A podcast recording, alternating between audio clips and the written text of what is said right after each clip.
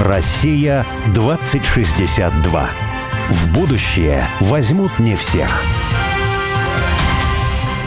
Меня зовут Борис Акимов. Ну а я вот Олег Степанов. Мы авторы проекта «Россия-2062». Наша цель – создать модель позитивного и привлекательного русского будущего. А 2062 год – это символическая дата – и считается, что в 862 году появилось первое русское государство. А значит, в 2062 году мы отметим 1200-летний день рождения нашей страны. И каждый раз мы зовем в студию «Радио Спутник» героя, который, не дожидаясь 2062 года, действует уже здесь и сейчас, строит будущую Россию. Россию мечты. Россию 2062.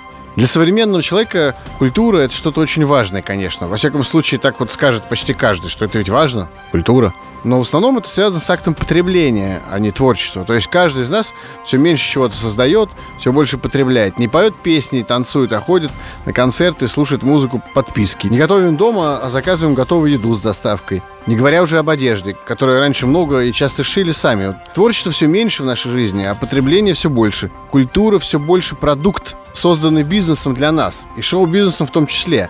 А ведь истинная культура – это именно то, как мы живем и чем мы живем. Это культура бытования. Мы до сих пор говорим, ты не культурный человек, потому что не умеешь себя вести. Ты чавкаешь, ты не здороваешься, место старшим в транспорте не уступаешь. А ведь это и есть остатки традиционной культуры, которая регулировала правила бытования, поведения во всем. Как и что мы едим, как мы работаем, как общаемся, как отдыхаем, как воюем. Вот традиционная культура, она наполняла все пространство нашей жизни правилами, музыкой, танцем, красотой, в конце концов. И что самое важное для нас с тобой, ежечасным творчеством – Потому что не было исполнителей и пассивных слушателей-потребителей, не было записанных текстов или нот. Каждый раз это новое соучастие всех и сотворчество в музыке, в танце, в кухне и так далее. Для меня есть вещи какие-то очень лично понятные. Ну, вот, например, готовка еды, даже занимательной какой-то сложной еды дома своими силами. Даже шитье одежды более-менее понятно. Вот моя мама или даже жена когда-то давно что-то шили для себя. Это было частью обыденного культурного поведения. Ну вот, например, песни и танцы как способ ежедневной или там еженедельной практической жизни от меня очень далеки. А вот сегодня у нас в гостях человек, который не только вернул фольклор в современную собственную жизнь, но и помог тысячам сделать так же. И я вижу, как забытые, казалось бы, фольклорные практики становятся частью жизни совсем молодых людей. Это такая психотерапия, даже физиотерапия для них.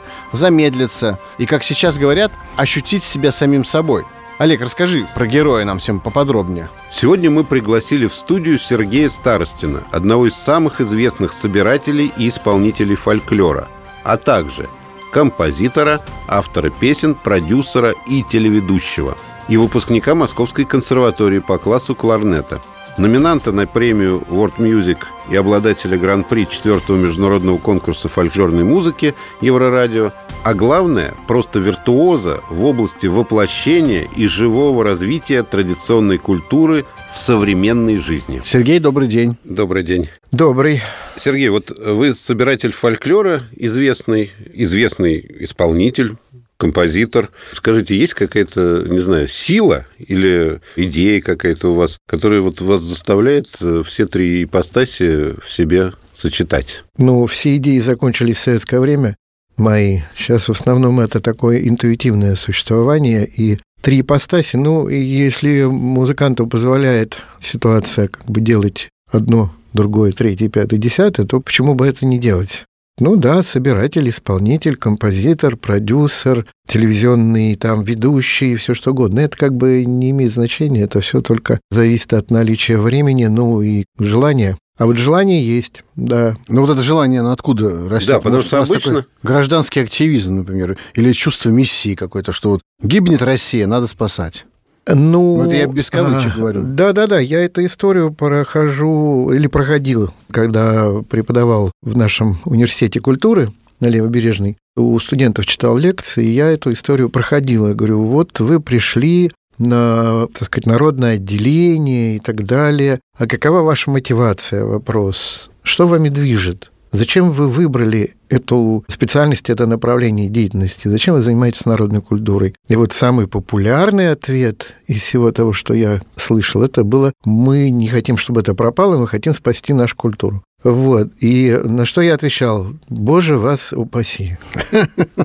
Спасать нашу культуру. Не надо. Вот, вы спасите себя, да, если вы себя спасете, тогда культура тоже в каком-то смысле ну, да. спасет. Как Серафим Саровский говорил, Абс... да? стяжайтесь Дух Святой, да, и тысячи вокруг вас спасутся. Абсолютно, абсолютно. Заниматься поиском себя, поиском какой-то идентификации своей собственной культуры, да, пути связи с ней, какие-то ниточки находить, да, и тогда вот уже от этого, как бы на это опираясь или от этого отталкиваясь, как угодно, да, уже строить какое-то более фундаментальное здание. А вообще вот я как раз ну, недавно совсем это подумал так, что фольклор слово корень фолк, народ, да? Ну, да. И попса слово. И корень тоже популюс, только латинский, тоже народ. И в какой-то степени фольклор и попса, в общем, это одно и то же, да, с одной стороны. Ну, ни стороны... то, ни другое слово, это не русские слова. Да, да, да. Ну, у нас много слов заимствованных, они становятся русскими. Потом я, как филолог, всегда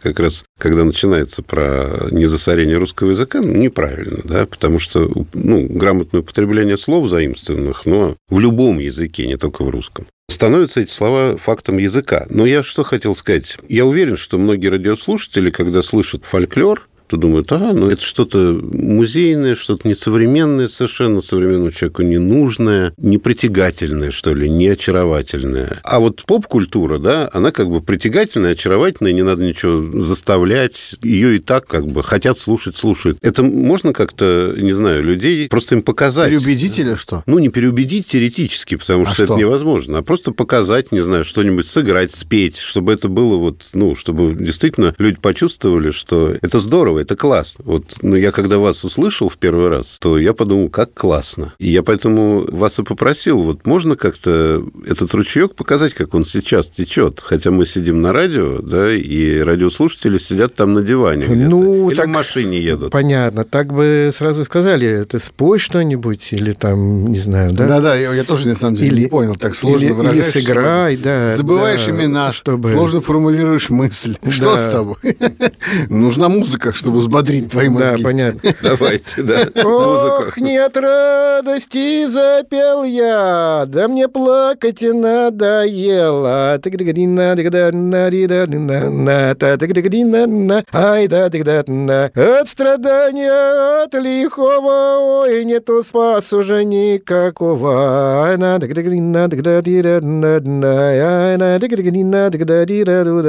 У меня нет вот этого перерыва, вот этой паузы в том, чтобы перейти от разговора к этому пению. Потому что это все базируется на моей речевой интонации. Я как говорю, так же я продолжаю существовать уже в каком другом художественном да, образе. Начинаю петь. Вот я фрагмент спел «Страданий», который очень, к слову, любил мой дед Никита по отцовской линии. И, собственно, отец тоже любил, Николай. Эти страдания только потому, что они ему от деда достались, а у него такая была вот музыкальная преемственность очень, очень сильная, которая, наверное, и на меня повлияла. Так вот, это одна из форм, форм, как я бы сегодня современным языком сказал, музыкальной терапии. Дело в том, что человек современный, уже без оговорок, в принципе, современный человек, испытывает на себя огромное давление внешнего мира в разных э, его проявлениях, и это не всегда хорошо как бы отражается на его здоровье, понятное дело. Да? И каким-то образом спасаться от этого давления, а от него можно спасаться только так же, как человек спасается во время шторма, да, создавая собственную волну. Вот если он попал в шторм, и он на судне находится, оно его вымотает так, что из него как бы, ну, он вычистит просто его, если он будет подчиняться амплитуде этой волны. Но если он создает свою волну, то ему эта волна уже, извините, она на него так не действует. И мы попадали неоднократно в болтанку на судне, на парусном, вот, и в течение шести часов нас вот так вот, вот, да, и все практически были мертвые, а я сказал, я говорю, ребята,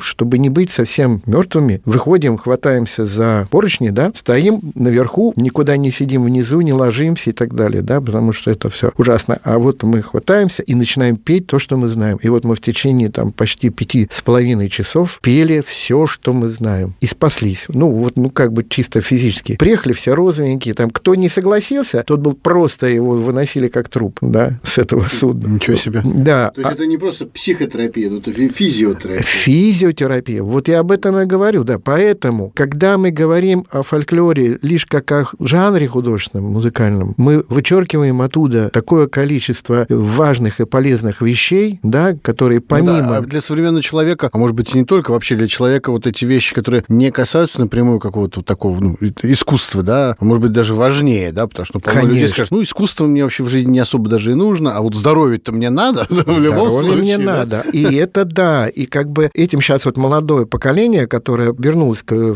фольклорной традиции, повернулось лицом, вот, они копают, они копают гораздо глубже, чем мы. Ну, например? Ну, например, есть совершенно потрясающая практика игры на специальных таких женских дудках, на флейте-пана. Вот эти вот женские дудки, ну, сейчас есть прекрасная коллега, ну, у меня знакомая, да, Марина Крюкова, которая очень глубоко эту тему стала изучать. Вот, и выяснила, что это оказывает колоссальное воздействие на женское здоровье, в положительном смысле. Именно игра на этих дудках. Ну и что тут, куда так дальше ходить? Да, какие, какая еще реклама нужна? Ну да.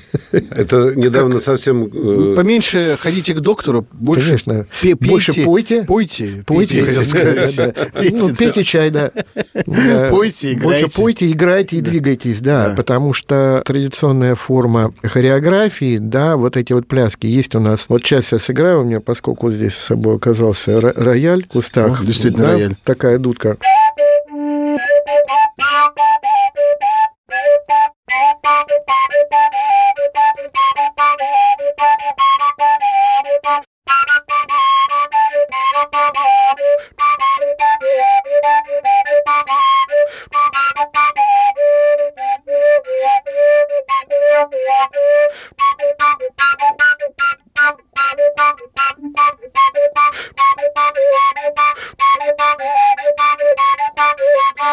Вас нет желания подвигаться? Ну, есть. Появился. Ну, есть желание. Ну, я просто понимаю, что звук режиссера будет ругаться. Да. Шумы будут. Да, ну так вот... А это разве руссконародное? Я ногами там под столом сучил так. Кажется, что такие мотивы такие какие-то, какой-то фьюжн, что-то такое. Мотивы фьюжн. Далеко мы ушли от народа. Да, да, да. Это, можно сказать, квинтэссенция, это и есть русский музыкальный код. Вот это то, что я сейчас играю, это и есть русский музыкальный код, которому меня еще бабушка приучила посветил, а сейчас все думают, занулся какой-то, «А, разлили малина там какая-то. Тут такое прям действительно хочешь скачать просто и плясать. Так нет, ну, ну бабушка, бабушка меня еще приучала. И вы наверняка знаете из своего детства, у кого-то наверняка это выплывало. Например, рукава, караман, корзинка, рукава, караман, корзинка, рукава, караман, корзинка, рукава, караман, корзинка, рукава, караман, корзинка, рукава, карман, корзинка, рукава, карман, корзинка, рукава, карман, корзинка. Пойду плясать, думаю, нечего кусать, рукава, Карида, кура, кида, на ногах, амура, кида, рукава, карман, корзинка, рукава, карман, корзинка.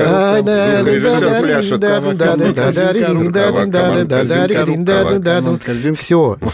Мгновенно рождается как бы ситуация, да, и, и мы себе выстраиваем такую вот подложечку, под которую, ну, не хочешь, запляшешь. Ну, как-то хочется двигаться, да. А тут уже, так сказать, мы разбиваем на партии историю, да, когда у нас есть вот такого рода музыка, мы, значит, женщины определенным образом двигаются, мужчины тоже. У них есть своя выходка. Вот. Но это уже законы жанра. А каким вот образом сделать так, чтобы это все стало не предметом таких вот интересных э, разговоров с интересными людьми на радио «Спутник», а, или где-то в лектории в каком-то, или на лекции в Ютьюбе, или какой-нибудь концерт в отдельно взятом каком-нибудь творческом пространстве, а чтобы ну, вот это прям вот проснулся. Вышел и, вот проснулся и начал жить этой жизнью. Да? Да. Все пляшут. Да. Рукава, корзинка. Не только Новокузнецкая, а в квартире. Ну, вы задаете мне вопрос, как будто я бабушка Ванга, да, которая сейчас вам ответит на него, прямо вот выложит и так ну, далее. Дедушка, Значит, нет, у меня, да, э, нет, у меня есть соображение на этот счет. Но, во-первых, для того, чтобы понять, как это выстраивать, надо оценить потенциал сегодняшний. Вот. Очевидно, что та бесконечная война масс-медиа, которая велась, и которая нас, в конце концов, ну, чуть не загнала вообще в какие-то резервации, почти уже, да, вот, и продолжает продолжается, все равно этот прессинг все еще продолжается масс-медийный, да, как будто у нас нет ничего другого и не должно быть. У нас столько должно быть FM-радио, где вот одно и то же умца, умца, умца, умца, умца. Ну, с некоторым небольшим выбором, кто хочет джаз послушать, там, кто хочет э, релакснуть, кто хочет еще что-нибудь, да, но смысл один и тот же. Ничего не делай, рот не открывай, просто слушай, кушай, так сказать, ту продукцию, которая тебе дается. Конечно, смысл э, традиционной культуры в другом. Он в том, чтобы ты обрел себя в этом, да, и чтобы ты сам начал дышать и творить, чтобы ты сам это начал. И здесь мы сейчас, как мне кажется, да, переживаем такой период. Период пока не то чтобы без времени, но период набора высоты или как бы наращивания мускул. И вот когда 50 лет назад горожане вдруг чухнулись и оглянулись вокруг себя, а вокруг все чужое, по большому счету, и даже то, что было предложено государством в виде своего национального, так сказать, достояния и своей национальной культуры, оно оказалось фейком в чистом виде. Ну, ну такой официозный фольклор, да, вы а? имеете в виду? Официозный фольклор. Такой, да. Ансамбль да. «Березка». Там. Ну, да. Это, конечно, хорошие, прекрасные художественные явления, но они как бы к корневой культуре они да. не имеют отношения. Ну, они все равно в рамках некого государства, они все равно национальные вроде как, да? Вот. И само название «Березка» тоже красиво. Ну, балет, опять же. Да, балет, да. Но как бы к корневой культуре они никакого отношения не имеют, никакой с ней связи не имеют. Где моя культура, на которую я могу опереться? Где она? И вот 50, может, чуть больше да, лет назад возник этот очень большой вопрос, и часть вот этого молодого как бы, поколения, она стала искать, где. Ну, вот ансамбль Покровского появился, в частности, да, который проложил некие дорожки, хотя он не являлся, безусловно, первым в этом отношении, но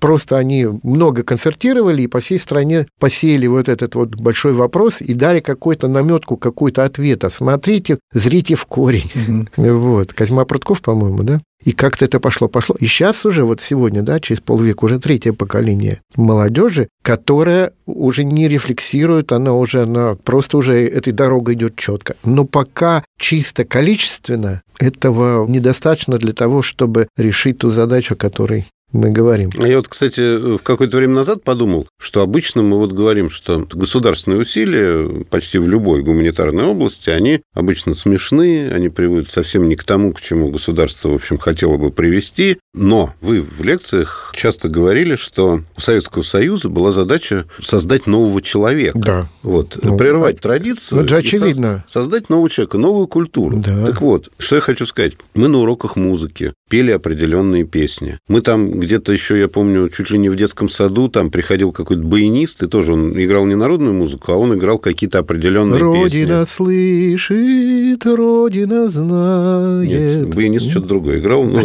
Ну, мог такое. Мог такое играть. Вот. По телевизору, по радио, там определенный набор песен. И вот сейчас прошло 30 лет, Советского Союза никакого нет. Но как только мы слышим, кто-то напился где-нибудь, да, вот, что они поют? Они поют советский вот этот вот набор песен, да, и все знают мотивы. То есть да? это народное, значит, Это стало да? фольклором. Вот, ну, в принципе, стал фольклором. Ну, таким ну, да. очень простым, да, ну, вот да. фольклором, когда ты напился, да, потому что фольклор, он, ну, регулирует не только это состояние вообще, в принципе.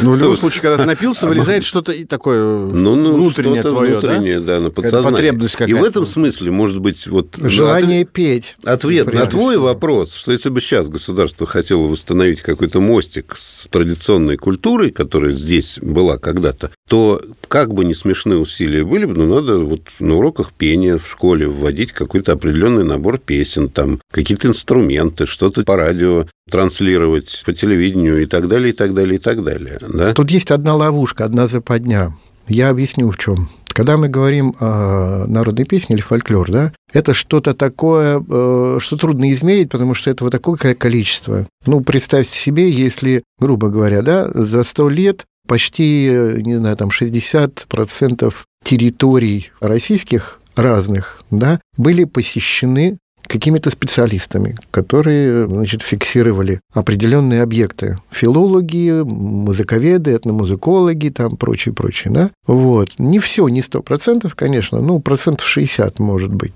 И вот представьте себе эту информацию, которая хранится где. То есть в этом смысле фольклор – это действительно океан, или то, что от него, по крайней мере, вот, существует в этих записях, да, это океан. Что из этого океана вы бы предложили спеть на уроках? Ну, вот у меня встречный вопрос. Нет, ну это надо было То есть какой, нет, нет, какой, нет, какой смелостью, каким, э, так сказать, знанием нужно обладать, чтобы из всего этого океана вычленить вакцину какую-то, да, которая помогла бы. И вот она будет действовать на всех, эта вакцина. Нет, ну я еще раз подчеркну, она будет действовать просто потому, что, ну, люди будут погружены. Вот представляете себе, ведь э, я вот тоже это подумал недавно. Академик Колмогоров с целым коллективом вокруг него собравшимся, да, в 60-е или в 70-е годы начал создавать учебники математики, куда было внедрено понимание там о дифференциальном исчислении, интегральном и так далее. Он тоже себе понимал, что это океан высшей математики, и не было принято в школе преподавать вот эти элементы высшей математики, но он как-то себе представил всю эту математику, и вот создана была программа. В принципе, то есть не то, что мы с Борей вот предложили там, а давайте вот петь вот это, да.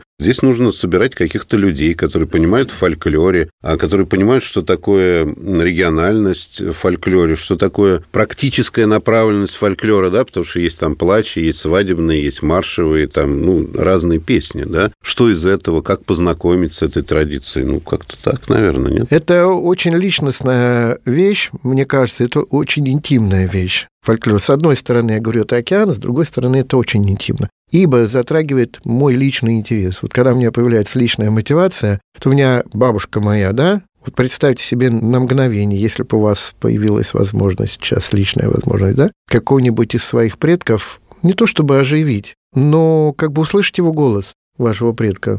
Дорого бы вы дали за то, чтобы услышать этот голос. Ну, что-то дали бы, точно. Что-то дали бы. Ну, я надеюсь, да, я надеюсь.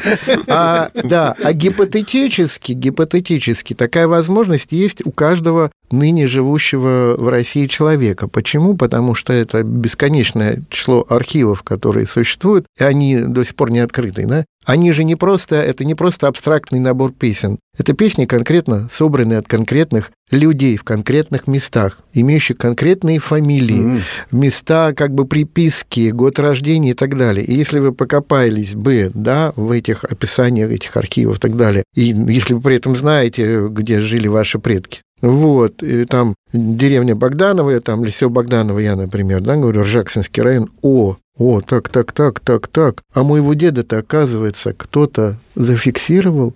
Угу. И этот голос-то я могу услышать вот это подарочек сегодня. Вот тогда у меня появляется личная мотивация, заинтересованность, да, в том, что я могу вот за эту ниточку зацепиться. У меня был очень показательный пример. Я являюсь сотрудником Государственного центра русского фольклора города НТ имени Поленова. И в свое время, в 92 году, я ездил в экспедицию, меня послали в экспедицию в Краснодарский край в Краснодарский край. Как раз это было рождественское время, и вот эта вся обрядовость э, рождественская, да, крещенская и так далее, все, что было с этим связано. Там у них и маланка, и, соответственно, как бы хождение по дворам, и щедровки, и все вот это вот, да. Вот, я туда поехал, записал, ну и как-то, поскольку у меня были другие интересы еще фольклорные, я как-то забыл об этой записи. А вот когда появился на свет в Центре русского фольклора на сайте у нас появилась интерактивная карта, которая так и называется, да, электронный реестр